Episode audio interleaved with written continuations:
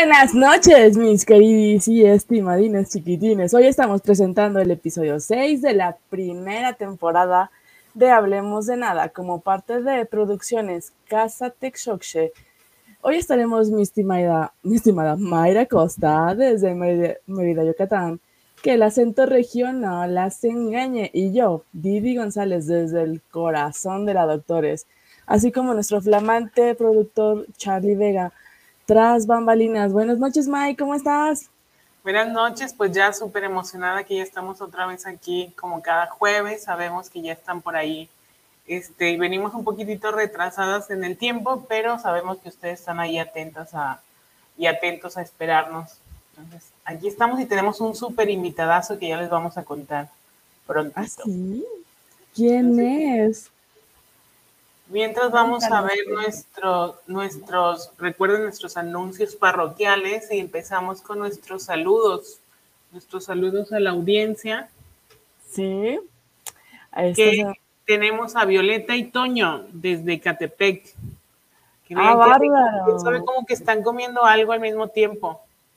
Sí, y ¿saben qué? Creo que hicieron un maratón porque primero están viendo el programa donde estuvo la invitada la nutrióloga, la nutrióloga, y el otro fue, me parece, el programa de arte, algo sobre arte. Ajá. Sí. Entonces, eso también está interesante porque ya vimos que, que, hay unos que nos mandan la foto acostados en la hamaca, otros vemos con sus perritos, y ahora estamos viendo ya cosas gastronómicas por ahí. Entonces, hasta se antojan esas papitas o no sé qué, es como frituras. Sí, se me hace que la próxima semana vamos a pedirles fotos cerveceando. ¿Cómo no? Hay que hacer el, el jueves, el, el reto, el reto chévere. Sí, de los jueves. Y tenemos también aquí a Andrea González que nos manda también, que está viendo, este sí es del programa, creo que el del arte que estuvimos este, teniendo la semana pasada. Y de, de, YouTube tenemos comentarios de Miriam Barrios, que también vemos que se echó su maratón hace tres días porque vio el de la Nutri. Y también vio el de nosotras hablando del arte. Entonces está bien padre, así como hacen sus maratones para ver sus series favoritas. Muy bien, muy buena idea hacer su maratón de Hablemos de Nada. No solo en Netflix se puede hacer maratones. Exacto, también aquí con las romanas en Texoxe Producciones. ¿Y qué tenemos este sábado, May? 7 pm. El evento del año que estaban esperando. Entonces vamos a tener nuestro programa especial de quiénes son las rumanas. Entonces, no se lo pierdan. Recuerden que va a ser este sábado 7 de la noche en vivo. Preparen su lista de preguntas. También va a estar en la conducción nuestro productor Carlos Vega de Fútbol de Primera él va a ser el encargado de, hacer las preguntas que él va a traer, pero también ustedes pueden traer sus propias preguntas y ponérnoslas aquí para que él no las pase. Oigan, y acuérdense, vamos a contestar todo, todo, todo. Y también recuerden que después de este programa las preguntas va a ser así, total hermeticismo. Ya está, vamos a estar más calladas que Belinda. ¿Qué, este, qué cosa? Qué cosa tan bárbara. Sí, después de ese programa ya no respondemos a la prensa, chavos. Así es. Olvídate de mí, Pepillo, olvídate, olvídate de mí, tú, este. El minuto de que cambió tu vida. ¿Quién sabe? ¿Cómo te llama? ¿Cómo se llama? Tía Pati. Chapoy. Gustavo Adolfo Infante. Olvídate de mí. Olvídate de nosotras. Gustavo, Gustavo Adolfo, este sábado, este sábado puedes hacer la pregunta del momento decisivo. Y antes de pasar a nuestro invitado, vamos a hacer la mención de nuestro patrocinador, que son unas tortas deliciosas, deliciosas, deliciosas, que se llaman tortas regias. Están ubicados aquí en Mérida y los puedes contactar ya sea por el Facebook o Instagram que dice Tortas Regias Mérida. Así están, súper fácil de encontrar. Y aquí les dejamos su WhatsApp también para que los contacten. Ellos tienen servicio a domicilio y este, arriba de tres tortas, creo que tienen una promoción que arriba de tres tortas te va reduciendo el costo del envío, pero están deliciosísimas. ¿En serio? Nosotros y el productor las aprueba. Vean, aquí está el brazo. parece que te va a dar un puñetazo en la mollera. Están súper ricas. Oye, me respeto, productor, respeto. Es la emoción de las tortas, realmente súper frescos todos los vegetales, son de carne de, de puerco y están delis de, del cuerpo. pídalas con tiempo y se reparten el fin de semana, pero pueden pedirlas desde el miércoles. Oye, excelente. Se aceptan encargos, súper recomendadas. Entonces, ya que vimos nuestro patrocinador, vamos a hablar de nuestro invitado de hoy. Cuéntenos, oh. Diana. Bueno, nuestro invitado es Alfredo Uceta. Ustedes lo, han visto en premiaciones de cortos, presentando pues cortometrajes también, ha, sido productor. Es un ávido, avidísimo jardinero, jardinero ya casi casi profesional. Y bueno, quiero comentarles un dato curioso. Nuestro, nuestro invitado y yo cumplimos años el mismo día. ¡Eh! Recuerden, 14 de abril, manden regalitos ya sea a, nuestro invitado Alfredo Zeta o a mí, no se preocupen. Pero acuérdense de enviarnos regalitos. Y bueno, ¿qué les digo? Recientemente ganó el primer lugar de cuento en el certamen La Cabra Negra y sus mil relatos. Y pues tiene demasiadas facetas.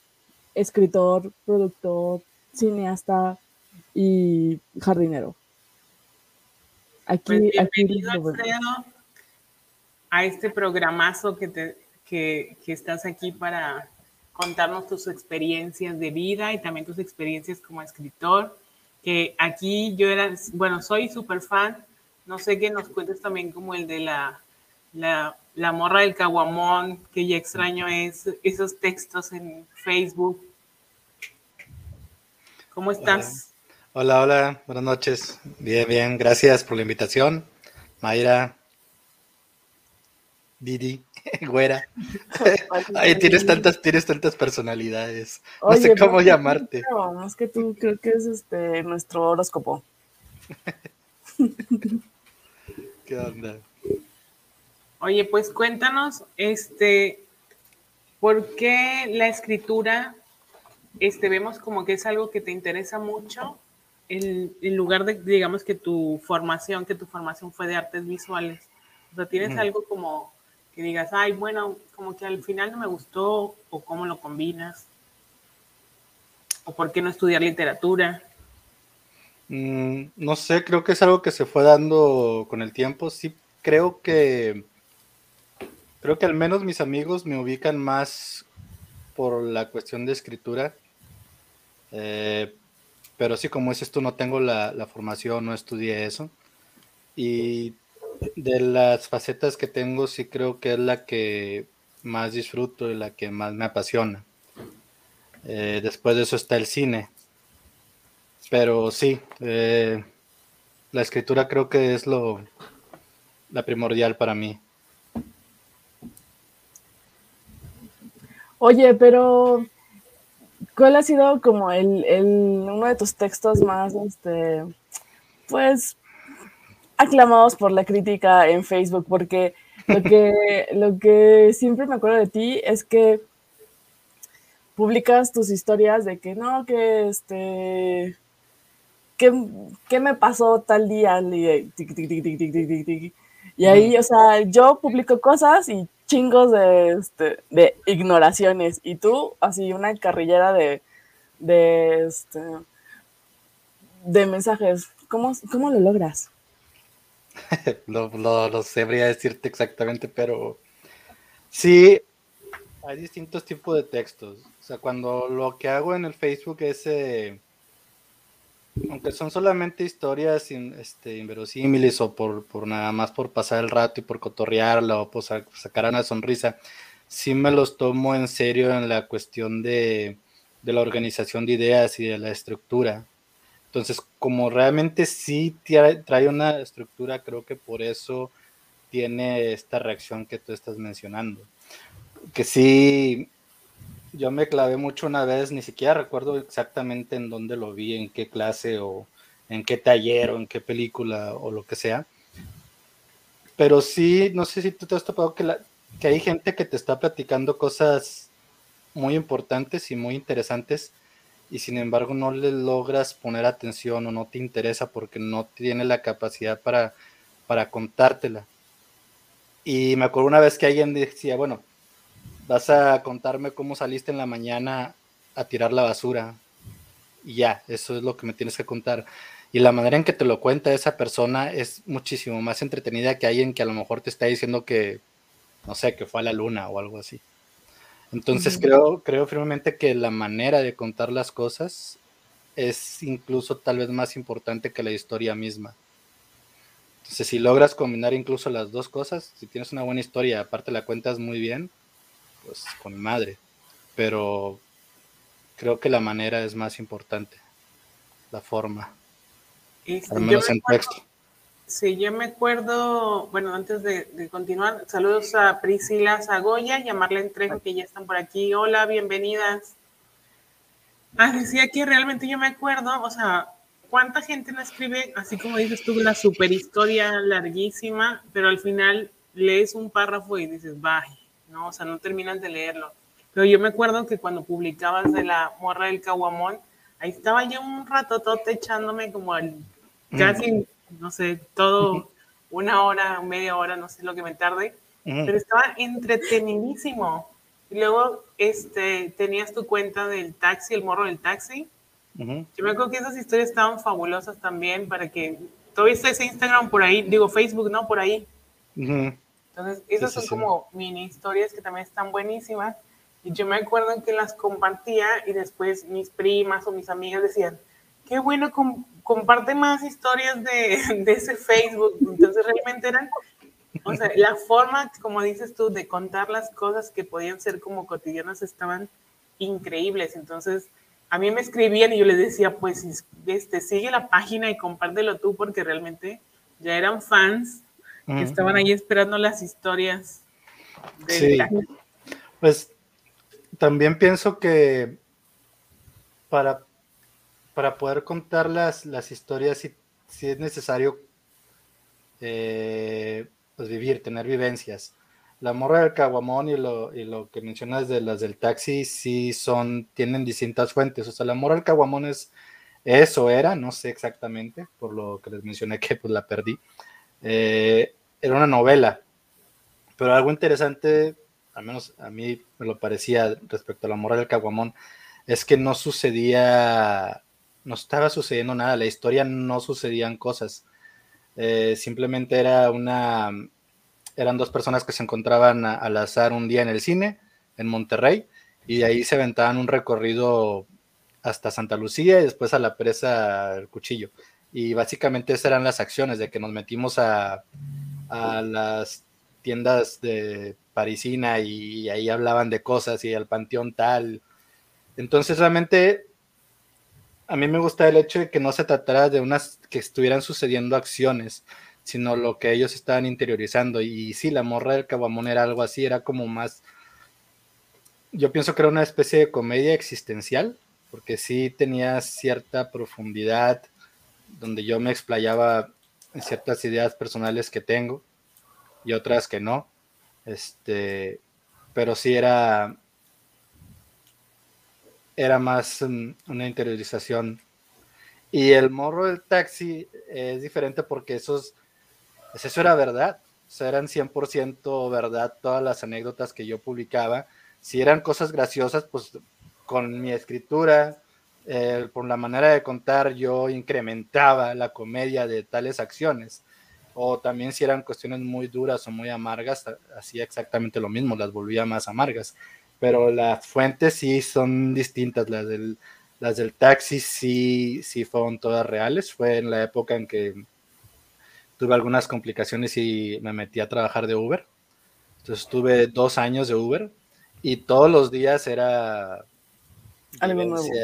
todos los días era vivencia, todos los días eran historias eh, involuntarias, muchas veces no requeridas, muchas veces horribles pero eso sí era una gran fuente de, historias. Las personas tienden a olvidar que existes cuando eres el conductor.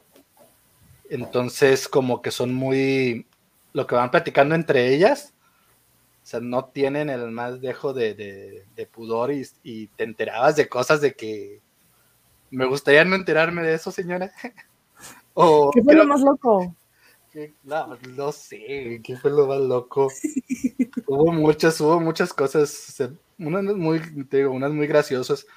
Sí hubo otras cosas que sí, la verdad, sí te dejaba ver eh, pues de repente sí me impresionaba yo sobre la porquería que podía ser el corazón humano de algunas personas.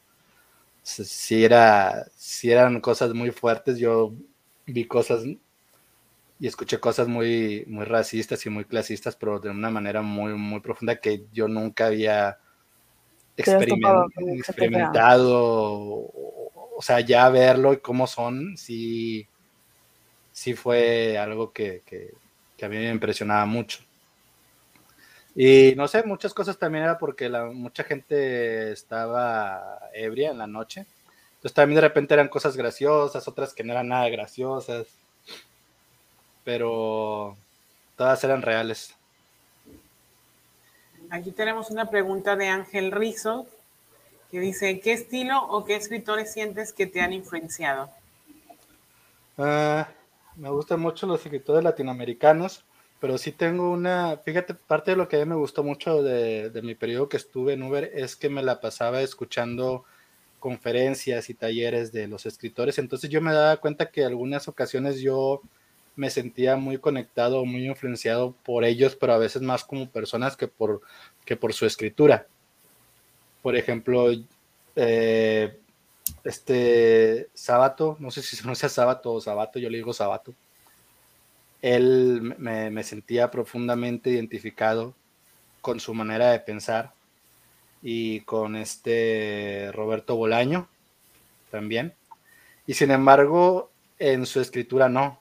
O sea, en su escritura sí me siento muy alejado de lo que ellos hacen, pero me siento muchísimo más cercano a las ideas que ellos expresaban. Y no sé, en, la manera de escribir eh, probablemente Juan Rulfo, Juan Rulfo y, en Borges, es algo que tengo mucha influencia. Últimamente trato, trato mucho de, entrar en esta situación de que entre menos es más. Entonces siento que es algo muy difícil de lograr, decir mucho con poco. sí, claro. Ese es algo que, Borges eh, tiene mucho en su escuela la economía del lenguaje, el decir las, decir las cosas de la manera menos eh, pretenciosa posible. Eso como que revela qué tan amateur eres. cuando eres muy amateur tratas como de, tiendes a ser muy barroco y quieres llenar todo y, que, se, que, se, que se sienta que soy más intelectual de lo que realmente soy, cuando realmente lo que debes de decir es que más directo, con las palabras que cualquier otra persona diría. Muy bien. Oigan, les voy a compartir el tráiler para que estén atentos de uno de los cortometrajes eh, de los que ha hecho Alfredo y también igual y si tienen preguntas. Hay uno que nos dijo que ahorita le podemos preguntar, este, que ya está en YouTube, que lo pueden ver, que estamos pasando sus redes. Entonces les voy a poner el primero de los trailers que nos mandó para compartir. Ok, excelente.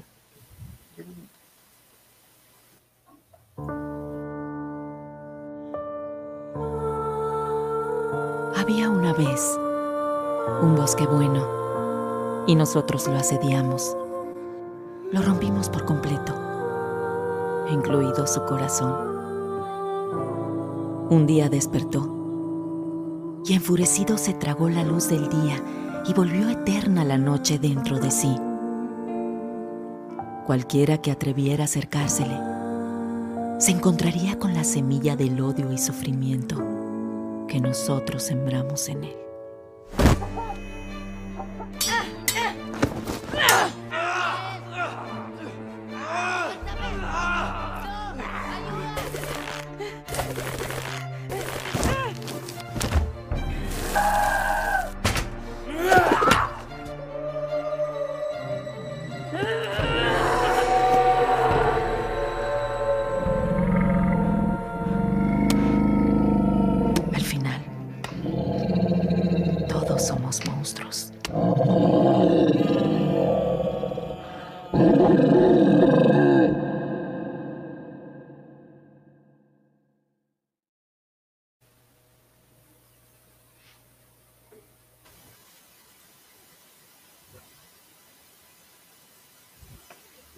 ¿Cómo ven? ¿Cómo ven este, este tráiler? Este es el que dices que ya está en YouTube, ¿verdad? Sí, ese, sí, está completo, lo pueden ver en mi canal. Dura 25 minutos. Oh, bueno, quiero presumirles que yo la vi en, en, en el cine. Sí. En la primer mundial. Venga. En el, en el festival. En el festival que super recuerdo. Que recuerdo muchísimo. ¿Cómo se llama? ¿Cómo se llama, güey? El festival se macabro. Ay, no, sí te sabes. No, sí te acuerdas que fuimos ahí. Yo súper me acuerdo, o sea, aquí tengo todo esa, ese día. claro, claro. Bien, y a diferencia de escribir, ¿qué tan complicado es hacer una producción como esta?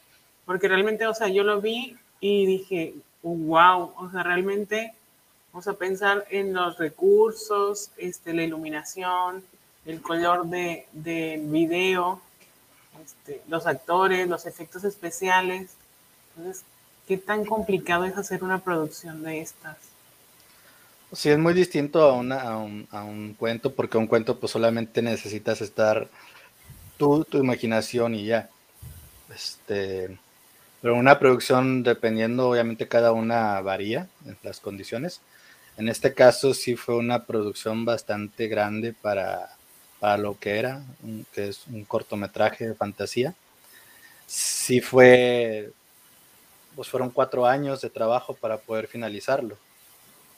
Fue alrededor de un año y medio de planeación y, y sí era de que prácticamente unos cinco días a la semana estar planeando y todo. Y luego sí fueron como... Fueron como unos seis días de grabación. Y luego ya después eh, hubo un descanso y después sí nos metimos a la postproducción como un año. Porque sí es algo que quería, quería hacer una producción eh, de la manera correcta desde mi punto de vista. O sea, no quería, por ejemplo, usar música libre de derechos que me encontrara en internet. Quería tener la experiencia de conocer a músicos y de de plantearle las ideas, comunicarme con ellos y que se escribieran canciones desde cero, específicamente para, para el cortometraje. Y eso es, eso es lo que se hizo exactamente. Hubo alrededor de ocho canciones que se crearon desde cero. Y todas las demás áreas fue lo mismo. O sea, sí hubo efectos especiales, hubo efectos prácticos. Yo estaba muy casado sobre eso. No quería, no quería usar efectos especiales, se usaron poco y la mayoría fue nada más como para maquillar algunos errores, cables que salían o casas que estaban en el fondo, pero todo fue con efectos prácticos. Llegó un momento que también habían planteado de que, bueno, íbamos a, necesitábamos lobos, vamos a hacerlos en 3D. Y dije, no, pues ya, ya, ya, me imagino cómo se van a ver unos lobos en 3D, en, un, en, un, cortometraje chiquito mexicano, de que no eh, luego fue de, bueno, consigamos unos huskies.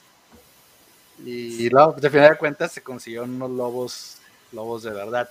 Entonces, todo el cortometraje era así, no hubo efectos especiales. Las lucecitas que ven aparecer están ahí, son luces que hicimos un sistema ahí de con hilos que no se ven, con sedales y con, y, con, y con, LEDs. Sí, de hecho sí, era así. Así, eran LEDs amarrados a especies de cañas y, pero estaba bien difícil porque tenía que apuntar exactamente hacia la cámara para que no se viera la pila del LED. Eh, todo era, todo, todo se hizo así, se hizo como con efectos prácticos se llama. Súper bien. O sea, un efecto práctico que es, explícanos, porque somos este, nuevos en esto. Un efecto práctico sería poner un LED con una pila y alguien con un hilo y una caña sería, un efecto práctico sería el, el, vampirito que se hacía así, la del, la del santo.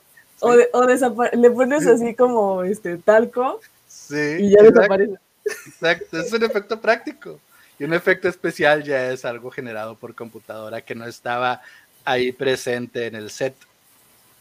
Y las cosas que nosotros hicimos fue prácticas, o sea, estuvieron ahí presente todo. El árbol que se mueve y que respira, es un árbol que se hizo de un material especial y que adentro había dos personas con unas lámparas especiales y le, hacían así para que se vea como que respiraba. Oye, Gente de, Spotify está moviendo las manos para adelante y para atrás. Exacto, exacto. Y todo el corto fue así y eso incrementó mucho la dificultad también. Pero el resultado fue bueno y pues le fue bien a nivel internacional y nacional, le fue bien en los premios y en festivales, pero sí, sí costó mucho el poder eh, terminarlo. Duró 25 minutos, lo cual es una barbaridad de tiempo. Y que de hecho el primer corte duró 50 minutos. Y que dijiste, mejor hagan una película. Sí, o sea, la, la otra, mejor. Sí, creo que tiene muchas nominaciones también, ¿verdad? Nominaciones y premios. Mira las estampitas, más, más premiado que el niño gordito de Op. sí. sí. Realmente a nosotros sí nos gustó un montón. Y realmente, pues, sí, este, yo tuve la oportunidad de participar ahí con unos bordadillos que hice.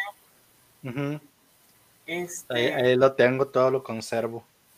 Sí, entonces me sentí muy, o sea, honrada porque lo, lo veía y decía, ay, ahí está este, un dije que bordé como un bosquecito ahí. Ajá, está bien bonito. Y la mujer loba también. Ajá. Sí, exacto. por ahí anda. Sí, por ejemplo, ese es el parte del nivel de detalle que quería dar en el corto. Por ejemplo, el, el hasta el dije, lo que estás mencionando tú es algo que hizo un artista, en este caso tú, pero que está, si, si tú te pones a verlo en close-up, está súper bien hecho y está súper bien detallado y está bien bonito. Y todo en el cortometraje estaba realizado. Los vestuarios tampoco los quisimos comprar. Los vestuarios se confeccionaron desde cero. Hubo diseñadoras de vestuario y se tomaron medidas a los actores. Y luego, aparte, era como que no es cualquier ropa, tenía que ser de tela y hecha de cierta manera que pudieran realizar los, las acciones físicas y de violencia que había en el, en el cortometraje. No era como que, pues ahí lo hago a ver cómo se puede, a ver si se pueden mover, a ver si no. Entonces sí hubo mucho trabajo en todas las áreas, o sea, sí fue muy arduo y muy profesional el trabajo de todas las personas que se involucraron en el proyecto y se notó el resultado, se ve súper bien. Gracias.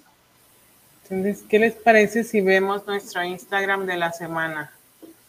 Para, ver, para ver qué opinas y, qué, qué, te puede traer como de imaginación también eso, Vale, ponte atento, ¿eh? Va.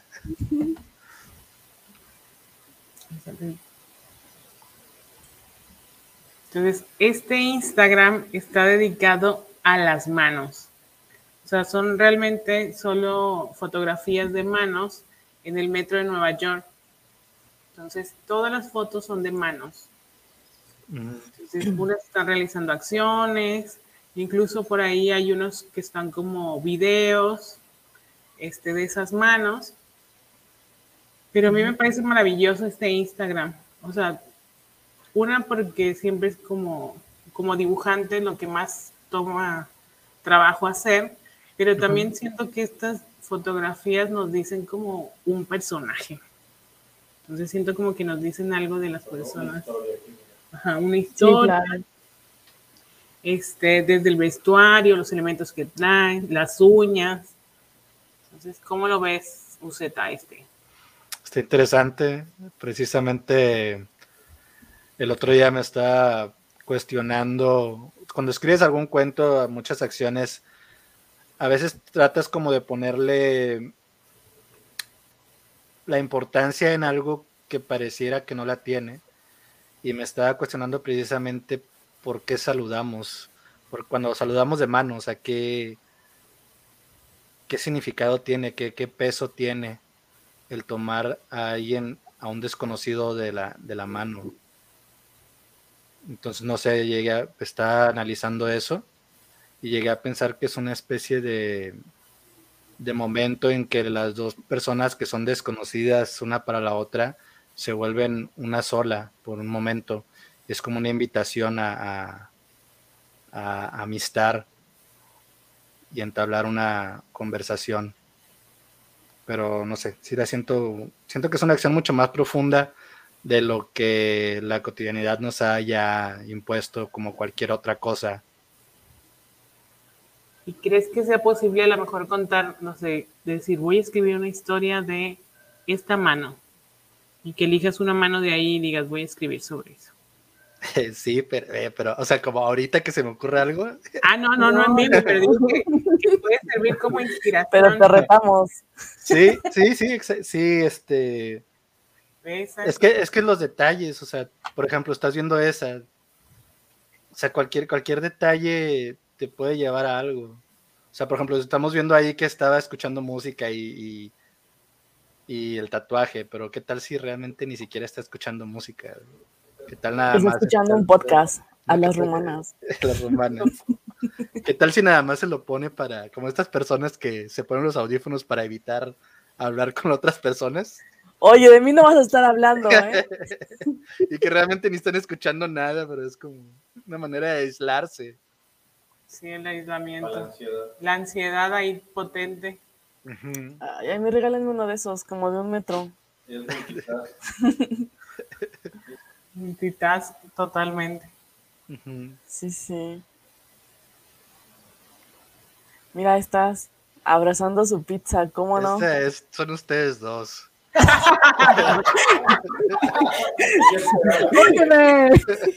y dice Carlos que él esperando a que lleguemos con la cena. Ahora, hay, que photoshopearlas ahí y ponerle, luego de la pizza le ponen las tortas regias estas. Sí, muy bien. Entonces vean, entonces realmente a mí me parece, no sé, me encanta este Instagram, porque sí veo como esas pequeñas historias o, esos personajes que nos dicen todo solo con los elementos que aparecen ahí en la imagen. Sí, como microcuentos podría ser. Sí, totalmente incidental, ¿no? O sea, yo veo esto y me, este, me trae así como el recuerdo de estos, de estos, pues, retratos que yo creo que alguna vez hiciste, Mai, y que he visto por ahí, que son como retratos de, de personas, pero de sus objetos como más valiosos, y esto podría ah. ser algo así, ¿no? De lo que está sucediendo con, con esta, con esta gente en el, en el metro de New York. Sí, ¿no? ¿Es Nueva York o es donde sea? Sí, es Nueva York. La billetiza. Óyeme, puro de 50. ¿Y Chiquitín, ¿qué andas haciendo? O santero o algo así, por todo lo que trae ahí colgado. Sí, además, a lo mejor es Yoruba. Contaminarse. Entonces, este es nuestro Instagram de la semana. Y un Instagram así, pero el de la Ciudad de México. Ay, no manches, tendría más cochambre. Por eso, más, más, sabroso, más sabroso. Y también Ay, si yo les conto. cámara. Yo les contara las cosas que he visto. oh, porque yo cuando estuve viendo allá yo me quedé que ¿qué? ¿Todavía se suben los, los faquires o ya no existen? Ay, no inventen. Sí, bueno, bueno, para los que no conozcan el metro de la Ciudad de México o que no quieran conocerlo nunca, habían unos, una, tipos. Habían, habían, ya no, entonces. No, ya no, ya no los dejan pasar porque los, prohibieron. Me impresionaban demasiado. o sea, impresionante. Llevaban así un costal de, de, de vidrios quebrados y este, y lo que ellos hacían era así de que, de que sí, miren lo que hago, y se aventaban así de espaldas a, este, como a empanizarse de, los vidrios. Sí. No, horrible. Luego, o sea, pues la verdad es que era gente que estaba en drogas. ¿En cómo? ¿En qué? Estaba en drogas. la gente estaba en drogas y pues no sienten. Entonces estaban ahí aventándose, o sea, se aventaban desde lejos así como que, como, no sé, como luchadores de ¡ah! Se levantaban y veías este los vidrios y los pequeños fragmentos de vidrio grandes incrustados en la espalda y los hilitos de sangre corriendo. Ajá, y así de que. y el niño que estaba enfrente de tres años con su paleta, impresionado y con una imagen de por vida impresa. Sí, y yo así de que, señor. Bueno, eso, y los señores que se, bueno, chavas también he visto, que están limpiando el metro con sus manos, o sea, van así arrastrándose de rodillas, así. Bueno, para los que Ah. están en Spotify, estoy haciendo una seña de, de, de, este, De rodillas. de- arrastrándose de rodillas. Y con sus manitas hacen así como de cucharita y van jalando toda la mugre.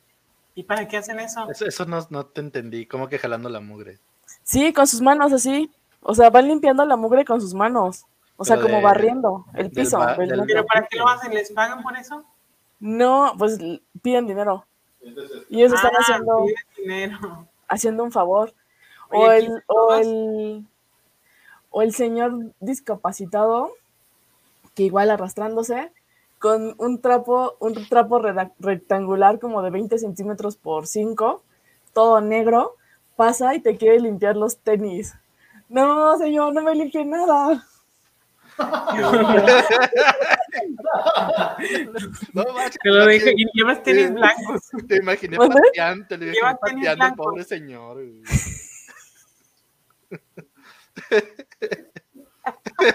Blancos de tela. Así que. No, señor, su grasa no. Modelo. Pero, ay, no. Uy. Oye, Saludos a Alejandra Costa que está por aquí ya y Miriam Barrios. Qué interesante, felicitaciones, me encanta. Dice Miriam, ya te mandamos también saludos al principio del programa. Oye, Ah, pero mándale otro, un maratón de programas. mándale otro, no se nos van a acabar. saludos, Miriam Barrios. Ya, ya, ya, nada más dos, Aires. porque sí se acaban. Este, también tenemos otro, otro corto del nuevo, el nuevo proyecto que tiene Alfredo para que lo vean. Pásennos uno largo. ¿Dónde? Pásennos uno largo. No, no, que no, pásenlo, pásenlo. Oye, ahorita te voy a decir una anécdota sobre eso que nos dijo alguien que iba a hacer un cortometraje, ¿te acuerdas? A Este, ver. Pero ahorita se las cuento. Primero vamos a ver el, el corto. Ay, Eh, una señora, de una señora buchona. Vamos a ver el, el siguiente corto, el tráiler del siguiente, del nuevo proyecto de Alfredo. Vámonos.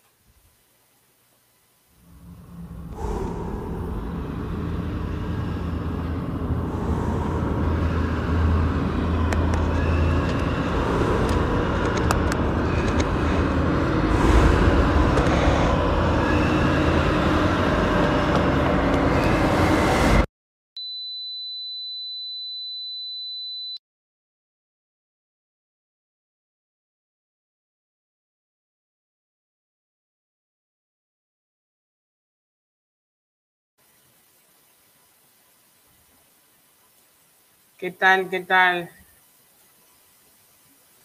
Ay, perdón, estaba en silencio, chicos. Una disculpita. ¿Qué tal lo vieron? Ya lo quiero ver. Ya lo Este- quiero ver. ¿Ese cuándo sale? Ese no, pues ese toda le cuelga, yo creo que por ahí de diciembre. Ese lo acabamos de terminar ahorita en, en- en diciembre y ya se fue a, a su periodo de festivales durante un año. Realmente ese corto, yo no tenía planeado hacer un corto, o sea, yo ya la verdad que ya no tenía planeado volver a hacer algún corto. Pero cuando fui a presentar al Bosque Roto a Oaxaca y venía de regreso y estuve en, la Ciudad de México donde me estaba quedando el edificio era muy tenebroso, particularmente me causaba... Es un personajazo el, el puro edificio en sí. Entonces yo dije, ah, quiero grabar algo. Y entonces nada más iba de pasada, me quedé en la casa de una amiga por, por un par de días y dije, bueno, pues déjale, platico a mis amigos, a ver si quieren, y dijeron que sí. Y en un día, en un día se me ocurrió la historia y, y junté a, busqué a una camarógrafa, un chavo de sonido, y ya, nada más así, en un día juntamos todo, grabamos y me lo traje el material para Monterrey. Y aquí ya lo editamos y, y realmente era un ejercicio. Solamente era un ejercicio que lo estábamos haciendo por diversión, pero pues le pusimos amor y quedó mucho mejor de lo que realmente habíamos planeado. Y lo mandamos a festivales a de que, bueno, pues a lo mejor y chance y a lo mejor chance y, queda. Y hasta ahorita, de hecho ahorita justo antes de que entrara aquí con ustedes me llegó el aviso de que acaba de quedar seleccionado ya en, en su tercer festival, ahora en Chile. Entonces ya quedó seleccionado en Estados Unidos, uno en Estados Unidos, uno en Francia y uno en Chile. Solamente me han llegado tres resultados y los tres han sido positivos, lo cual es una sensación muy extraña porque el bosque roto tardó muchísimo tiempo. O sea, fueron rechazo, rechazo, rechazo, rechazo. Y ya como va, probablemente le va a terminar yendo mejor que el bosque roto, y lo cual es una sensación extraña porque pues este fue algo, fue un ejercicio solamente, no, no pensábamos más allá de eso. Pero pues fue así buena bien hecha. Ah, sí. Sí, sí, me acuerdo que me estabas contando que cuando lo, este, lo estabas grabando, que fue así como que, puff, como que ahí surgió la, la, la chispa de la creatividad, que mis maestros de diseño decían que no existe la chispa de la creatividad. Pero bueno, luego hablaremos de eso. Oye, lo que les iba a decir es que una vez fuimos a ver una presentación de una película aquí en Mérida de un proyecto de Fonca. Entonces, era el, el director, dijo literalmente, esto iba a ser un corto, pero se me hizo largo.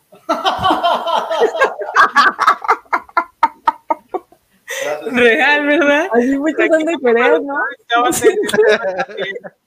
Dijo que era un proyecto, estaba horrible, o sea, realmente era horrible. Pero bueno, al menos no fue al revés. Imagínate que hubiera dicho que era largo y se lo hizo corto. ¿Qué ha pasado? Pasado, le pasa. No, estaba fatal. O sea, errores de que estaba una escena, iban en la calle y estaba todo el piso mojado de lluvia y seguía caminando y estaba seco y así estaba la película. Mm. Y sin sentido. O sea, la gente entraba por una puerta y luego se le puso un montón de errores.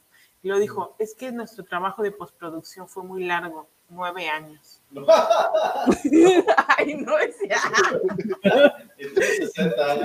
Ya tiene 60 años. lo empezó a grabar a los 20. No le daba una, no le daba una. horrible, horrible. Gente de Mérida, lo siento, pero ese, esa era una mala producción. Y lo peor, lo peor, lo peor, lo peor, o sea, afortunadamente no me acuerdo el nombre para no quemarlo aquí en redes, pero realmente es docente de una universidad de comunicación visual. Alguien que se le hizo un largo, un corto. No, Voy a llorar de la risa. Yo lo planeé para cinco minutos y no sé, se me atravesaron otros 55. Pues no, No, se, pasó. Entonces a mí me dio mucha risa, pero dije, no, aquí estoy enfrente del director del Fonca. Alejandra te pregunta, ¿cuál es la mejor experiencia laboral que has vivido? Ninguna. no, este, pues la verdad me imagino que pues en referente a, esto, ¿no? De los cortometrajes y así. Eh, pues de hecho creo que la experiencia más bonita que he vivido de, esto, pues no sé, o sea, todas pues les guardas cierto cariño. Hay unas que son muy, muy pesadas y muy difíciles. En especial el bosque roto sí fue, o sea, sí, la, la verdad es que sí fue un, fue muy, muy, muy, muy difícil. Pero la parte del bosque roto de la postproducción, la realización musical yo creo que ha sido de las cosas que más he disfrutado en mi vida.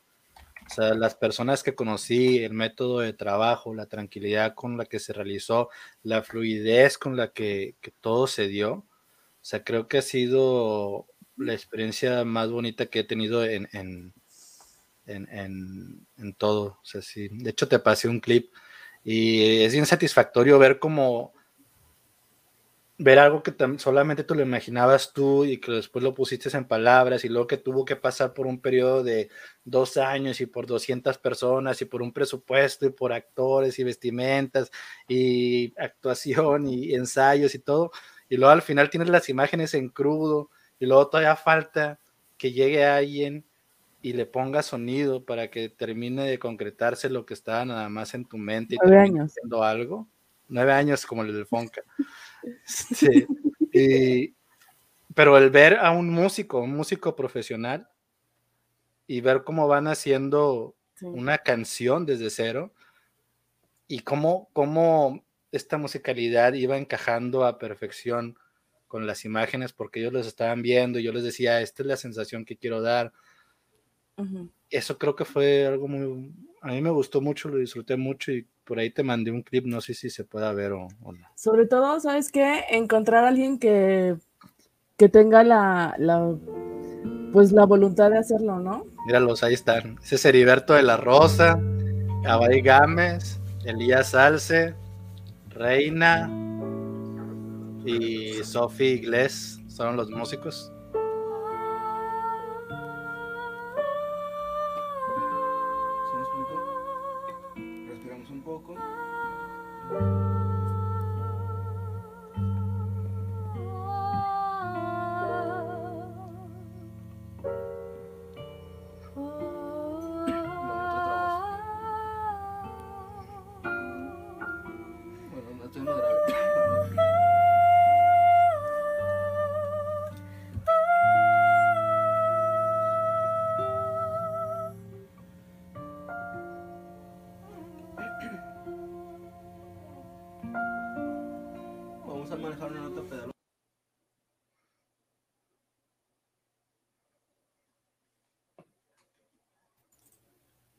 No se ve. Está, está apagado tu micrófono, May.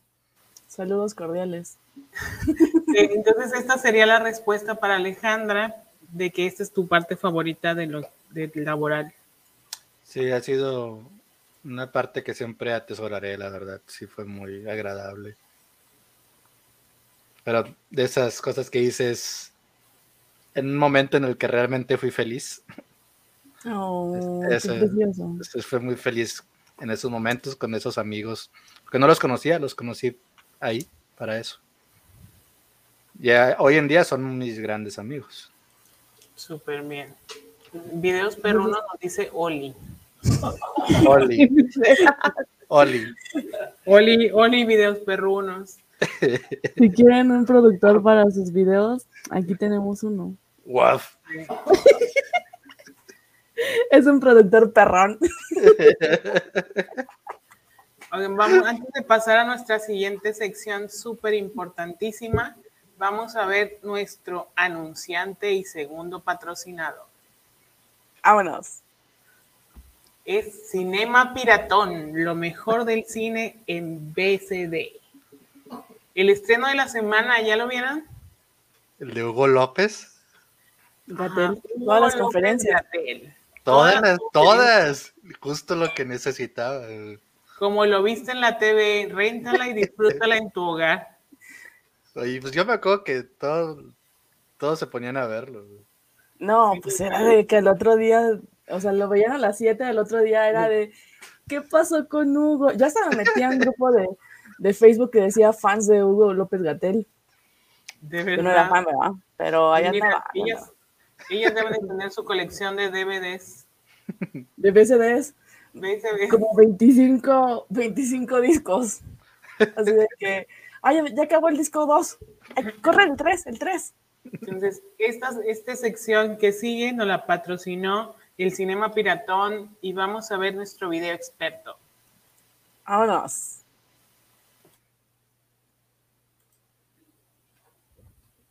Hola, soy Ángel Morales y hoy les hablaré sobre una pregunta muy recurrente que me han hecho tanto alumnos como personas que se quieren dedicar a la foto. Eh, y siempre es acerca de cuál es la cámara que toma mejores imágenes. En realidad no hay una cámara que sea como la mejor del mundo para tomar fotos. Las fotografías están compuestas sobre todo de la visión del fotógrafo y la visión del autor. La cámara es una herramienta y un medio sobre el cual se van a apoyar ustedes para hacer distintas fotografías.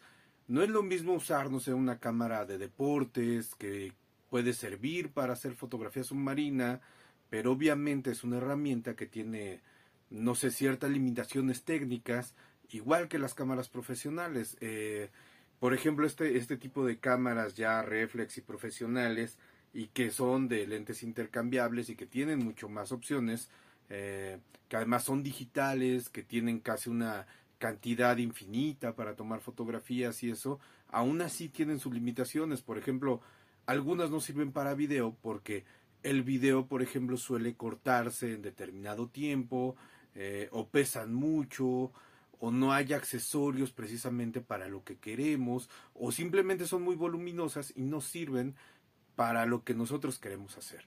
Entonces, lo mejor de todo es primero definir exactamente qué se quiere hacer. Para esto hay cámaras de gama media o baja que yo les recomendaría que compraran alguna con modo manual, que eso les serviría para empezar a introducirse a la fotografía si es lo que se quiere, o si no, pues identificar exactamente qué tipo de fotografía eh, se quiere hacer o de video y comprar una cámara en específico que nos llene de, ese tipo de, de, fotos o video o que nos llene la necesidad de lo que queremos hacer. Eh, es importante acercarse con un profesional para pedirle un consejo, pero sobre todo es importante ya ir haciendo fotografías y ir desarrollando un interés particular para saber qué herramienta sería la mejor. Así que yo les recomiendo sobre todo empezar a experimentar, a tomar fotos, pero sobre todo a ver fotografías y a estudiar un poco de fotografía para que vayan definiendo exactamente cuál es la herramienta que más les serviría. Hay gente que se dedica a la fotografía análoga o que combina fotografía análoga o digital y sobre todo la mayoría de cámaras son una herramienta eh, eh, que les sirve para desarrollar ya un trabajo mayor. Eh, yo afortunadamente puedo hacer fotografía análoga y fotografía digital al mismo tiempo, eh, pero siempre depende incluso de qué es lo que yo quiera, si me, decido más por una o por otra, o incluso si es un retrato o es un paisaje, a veces incluso el lente es diferente.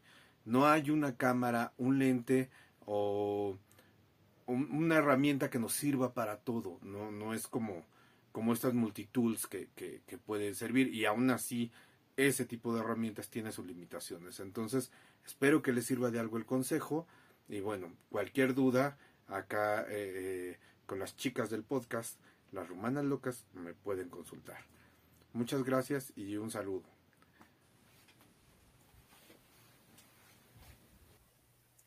Muchas gracias, Ángel. Él hizo también un efecto práctico de salida. Aparte de fotógrafo es mago. Aparte de fotógrafo mago. No, no, efecto práctico hubiera sido que se hubiera aventado la bombita de humos y, ya, ya, desaparecía. Eso hubiera sido el efecto práctico. Me voy a de hecho, sí es un efecto práctico eso.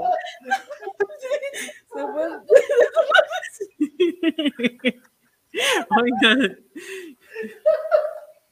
Hasta calor me dio.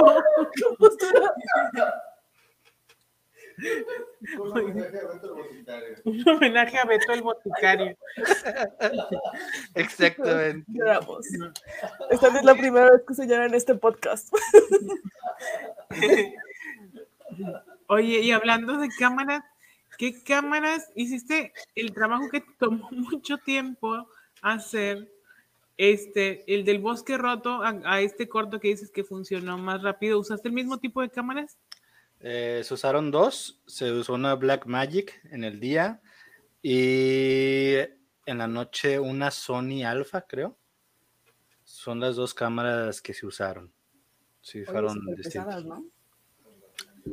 Solo lo mejor para, para mi bosque roto. ¿Y qué opinas de lo que nos contó Ángel? Si es importante saber qué cámara elegir y eso.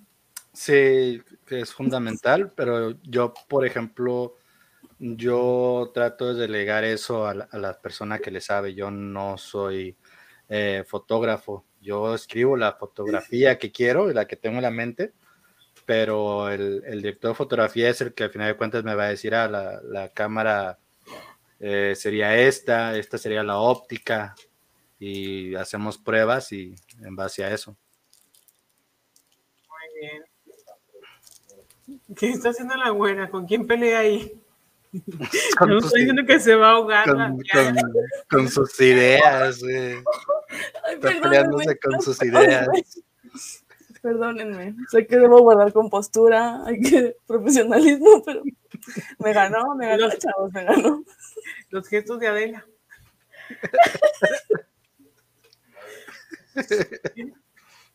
¿Qué tip, ¿Qué tip podrías dar? ¿Has, has hecho algún este cortometraje de cortometraje cómico, por ejemplo? ¿Qué Mm, consejo le darías a una actriz o actor? No, no, no, no he hecho un cortometraje cómico. Este, tal vez, tal vez he hecho comedia. Tal vez he hecho comedia Así que no te puedo involuntaria. decir nada. Tú estás por ti misma. Pero vamos.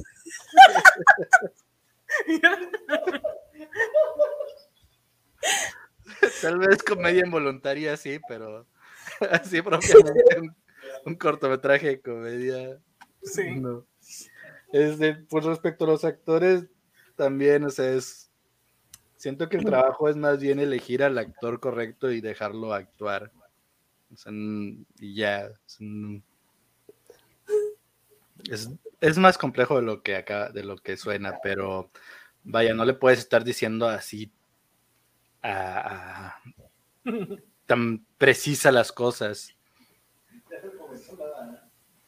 Sí, pues es que realmente No llores, Mayra. Te No, la no, lágrima. Nomás es que acuérdate. se me ocurrió mandarte a Ángel para el para tu nuevo corto. Tiene talento. Ya no, Tienes Ángel, ahí un estamos hablando de realizador. ¿Dónde estás? Que queremos hacer un largo. Un corto. Ándale, haz un corto que se vuelva largo Sí, de querer un largo. con efectos prácticos. Sí. Ya todo lo que aprendimos, ¿viste? Que si se ¿Cómo, viene un se- largo. cómo se le llama a las personas que hacen los efectos? Ángel. No, o sea, eh, sí, eh, De los, En la vida real. de los effects. effects. Sí, Ah, ahí effects. tienes un practic effect. Practic effect. No te preguntaba, estamos de risa que nosotros. Es que miren, miren, miren, público, público, que nos ve por allá, por allá en el bar. Este, es que yo no puedo, yo no puedo con la risa de este hombre. Claro, es eso, es eso. Pues si él se está riendo de lo que dices tú. El productor, el productor, o sea, Es que todo lo que yo diga, soy ventríloco aquí. Ay, no. mira, te comento que, Mike, sécate las lágrimas, por favor, estás sudando por los ojos. Se te metió algo. Aquí Se metió una mi pañuelo. Miren, quiero comentarles a los que no han, a los que no han visto, Me va a pasar su hombro para consolarme. a los que no han visto este programa, en el, en el segundo episodio también lloramos, pero esa vez fueron lágrimas de felicidad. Y también era una actriz. ¿Y estas de qué son? Una, una gran actriz. Aquí estamos envueltos en pues, cine, arte y todo eso, chicos. Quiero compartirles eso. Ustedes saben que aquí no solo vienen a reírse, vienen a aprender. Recuerden que el, el examen de hoy es sobre cine, sobre escritura y sobre qué más, efectos especiales, Prácticos. Efectos prácticos, Mm, ya, efectos prácticos. Mm. Oye, Zeta, yo sí quiero que saques un libro de cuentos de los del taxi, estaban bien padres esas anécdotas. Estoy, estoy escribiendo un libro de cuentos, pero no es de eso, es más como serios. ¿Serios? Haz ¿Qué de tan todos, ¿Eh? haz de todos. ¿Qué tan serios? Muy, muy, muy serios, Diana. Ay, sí, nuestro, nuestro, bueno, queríamos también invitarlos a que, a que vayan a tu, a tu canal de YouTube, ¿no? Tienes uno que se llama www.youtube, no, sí, punto youtube.com diagonal grillo maldito 1, acuérdense, grillo maldito 1. Ujú. Sí, aquí está apareciendo en pantalla, tiene Facebook, Instagram y todos están como grillo maldito, solo el de YouTube le tienen que agregar el 1. Ujú. Si quieren ver, si quieren escuchar a nuestro talentoso cineasta, escritor, jardinero, que no ha sido este, este otro Barbie Profesiones. Oye, porque cultivaste fresas, yo me acuerdo que una vez vi que te cultivaste fresas. Exactamente, de hecho ahorita tengo lechugas, orejonas y una zanahoria perdida. No sé por qué salió una, o sea, literalmente salió una zanahoria, no sé de dónde, pero salió una zanahoria. Para el conejo, una para el conejo. Exacto. Ahí para que también hagas tus videos de jardinería. Y te lo mandas como video experto. Ándale. Pero yo no sé, o sea, solo siembro y sale. Aviento las semillas. Yo nada más le hago así. Miren, así. Exacto, y levanto las manos y hasta llegan animalitos. ¿No han, visto Oye, sí, que te, que te, estabas peleando con una ardilla una vez. ¿Qué? No. No. Ese no, no, O fue Yasnaya. O fui yo. No, fui yo. Pero, en mi patio llegan muchos animales, llegan tlacuaches, palomas, ratones. Casi siempre subo fotos con, con mis mascotas. Con mis mascotas temporales. Pues el, el, en Bella Durmiente, ¿no? Sí, exacto. Saludos a Miriam Acosta, que también dice que ella quiere cultivar. ¿Ves? Ahí tienes tu público también. Cuéntales una ah, historia de terror o una historia de, de, algo y les vas dando su clase entre la historia. Exacto. De ahí que se metan a mi Instagram y van a ver muchas, muchas, muchas fotos de, de plantas y de vegetales. Oigan, Oye, sus oídos. Ah, sí, en, en, en, el, en el YouTube, para que me escuchen narrar cuentos. Susurrándoles. Ahí, ahí, están mis, mis cortometrajes y análisis de cine y audiocuentos y audiopoemas. ¿Y qué género te gusta más escribir? Uh, no sé, probablemente drama, pero no drama así como tipo golpes en el pecho, sino, no sé, cuestiones reales. En el pompis, ¿Para, ¿Para, qué? ¿Para qué golpearse el pecho si te puedes golpear las pompis? Óyeme, pues sí. sí, no, no, no, no, soy de escribir de, de, ficción, de terror, de ciencia ficción. Mm, no. Antes sí, ahorita como que no sé, como que conforme he ido creciendo, como que los intereses van cambiando. Y al principio era así, ciencia ficción, ciencia ficción, terror, terror. Y no sé, te convertiste en lo que, en lo que juraste, destruir. Ya llegó nuestro amigo Franz y dice, yo tengo una idea de guion. Vámonos. De bolón. Mira, te quieren hacer la competencia, Uceta. ¿Cómo ves? Pues a ver, a ver si. A ver si pueden, a ver si de qué cuero salen más correas. Sí, antes de que nos despidamos, este, yo me acuerdo que también tenías el proyecto de hacer como una animación de mexicana, como tipo, no sé. ¿Coco? Como anime, no, algo así.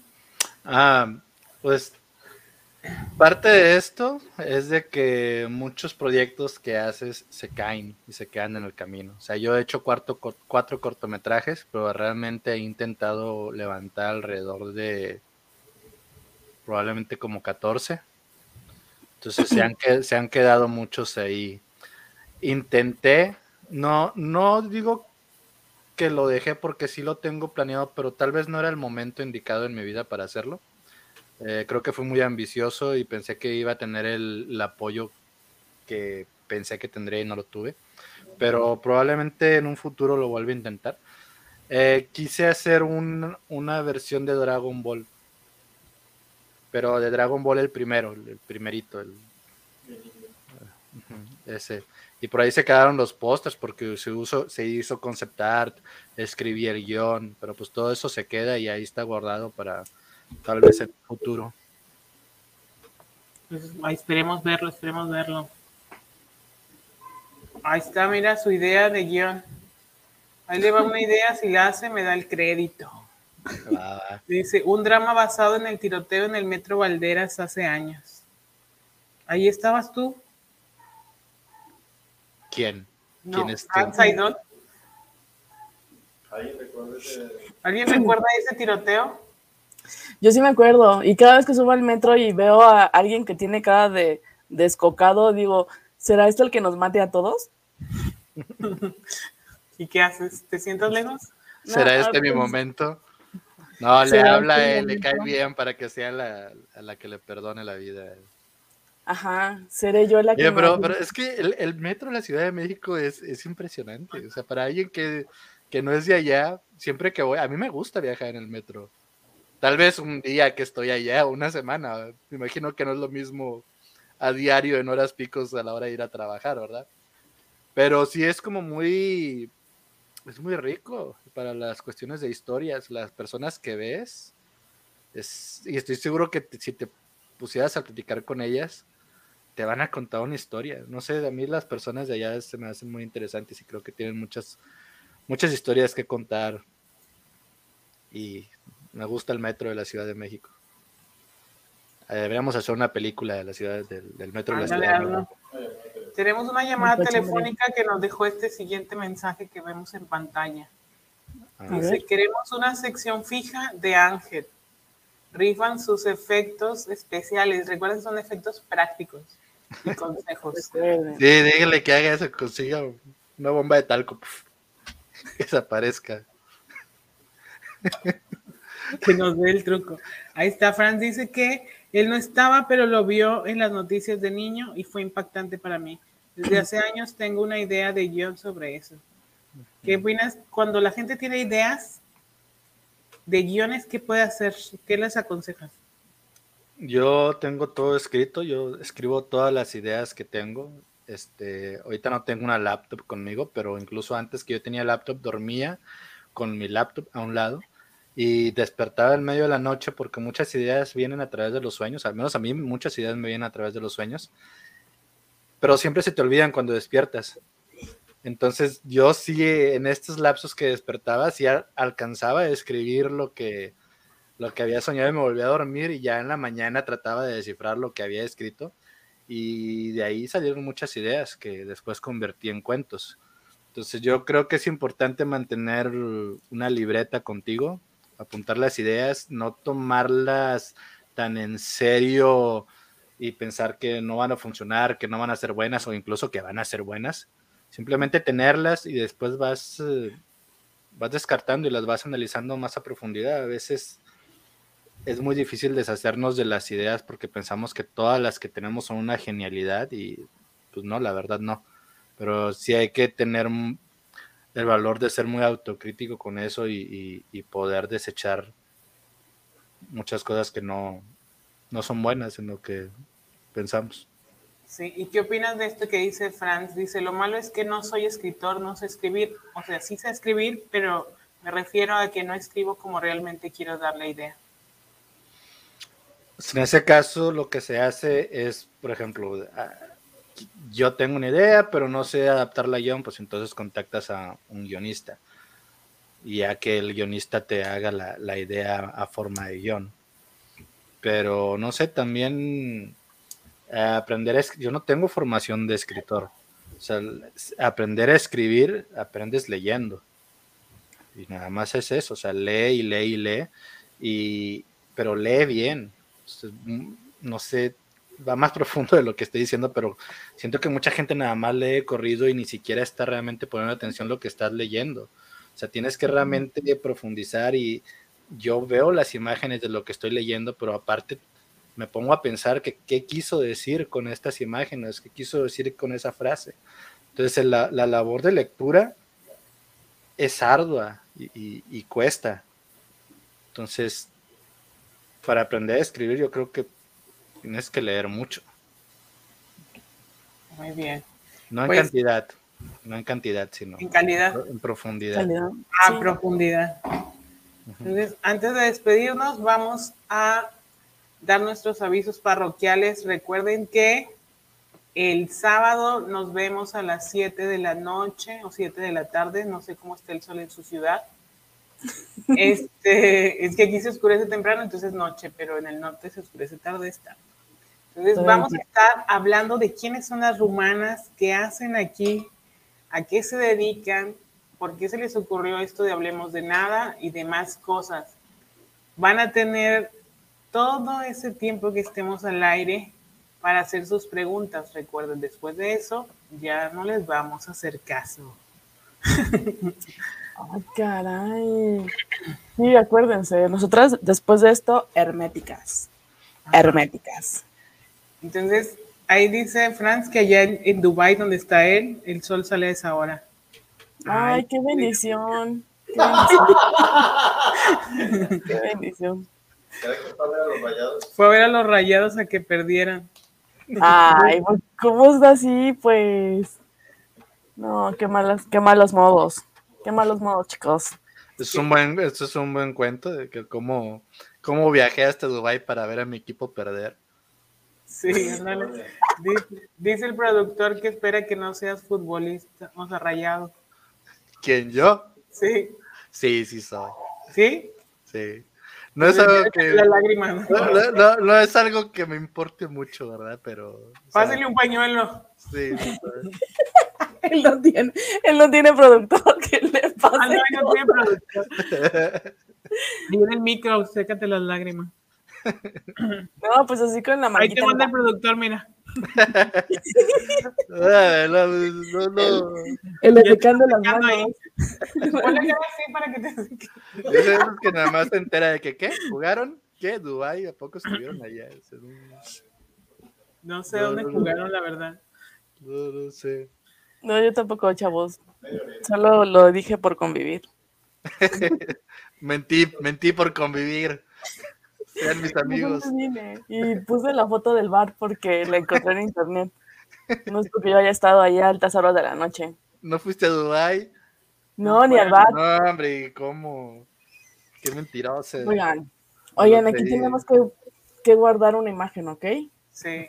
Y hablando de fútbol, recordemos que está el programa de, de- donde participa nuestro productor, que es Fútbol de Primera, les contamos que tiene, ahora va a ser exclusivamente de fútbol femenil los martes a las 8 de la noche a través de Facebook, YouTube y Twitch. Evox en podcast. Entonces aquí estamos sus redes sociales para que también no se pierdan ahora el fútbol femenil que está más emocionante que el varonil. Entonces para que lo vean ahí, no se lo pierdan.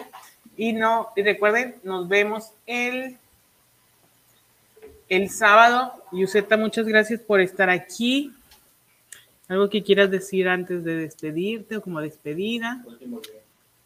Eh, muchas gracias por haberme invitado, me la pasé muy bien, fue muy ameno, son muy agradables las dos muchachas del programa. Ay, muchas gracias. Y nosotros sí. Ok, los invitamos a nuestras redes. Este es facebook.com diagonal hablemos de nada podcast y youtube.com diagonal casa texoxe con xxx. Y bueno, no juntas pues. Y también a las, a las redes de nuestro invitado, que en todos pueden encontrarlo como Grillo Maldito. Sí, y aquí Fran nos dice que el guion de un aficionado que se robó la tanda para ir a Dubái y ahora está en deuda. Ándale, mira, Franz, otro escritor nos salió Oye, aquí. Sí, mira. Aquí claro. solo estamos haciendo que toda la gente, que toda la gente se vuelva en artista, pintor, fotógrafo, mira, está. magos. Mago, artista de los efectos especiales. Bueno, Sí, aquí no, tenemos- no, aquí, aquí yo les dije, yo les dije desde el primer programa, ya llevamos seis programas con este. Aquí no solo venimos a reírnos, venimos a aprender, chicos. Y ahí vamos, ahí vamos. El siguiente paso es aplicar los conocimientos, regresarle algo al mundo. Excelente. Muchísimas Ahí gracias. Miriam ya está bien triste porque están hablando de su equipo porque ella sí es rayada. Dice, ay no, ya cálmense por favor. Chica, chica, ¿qué Entonces nos vemos el siguiente jueves. Gracias a todos por estar aquí. Recuerden que estamos recibiendo sus fotografías, viendo el programa este, y leyendo también sus comentarios que dejan en YouTube para sus saluditos y para la dinámica de fin de temporada. Ok. Sale pues, chicuelines, les mando muchos abrazos. Cuídense. Gracias por Bye. venir. hasta luego. Bye bye.